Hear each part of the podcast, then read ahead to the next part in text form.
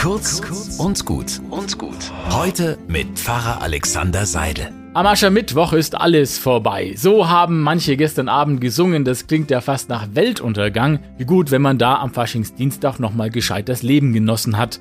Aber eigentlich stimmt das gar nicht. Am Aschermittwoch ist eigentlich gar nichts vorbei. Da fangen ja die sieben Wochen vor Ostern erst richtig an, also diese Fastenzeit, und die muss ja gar nicht trübsinnig sein. Im Grunde ist das Thema dieser sieben Wochen der Blick nach vorn. Was ist mir wichtig in meinem Leben? Welche Schwerpunkte will ich setzen? Welche Ziele will ich erreichen? Was ist für mich wichtig und was ist eigentlich gar nicht mehr von Bedeutung? Sieben Wochen für ein paar klärende Gedanken und Entscheidungen. Das Vorbild für unsere kirchliche Fastenzeit waren die 40 Tage, in denen Jesus allein in der Wüste war. Da hat er nachgedacht, was ihm wichtig war und hat sich dann entschlossen, seinen Weg zu gehen. Ich wünsche euch eine gute Fastenzeit und immer wieder mal so ein paar ruhige Minuten, um eure Gedanken zu sortieren.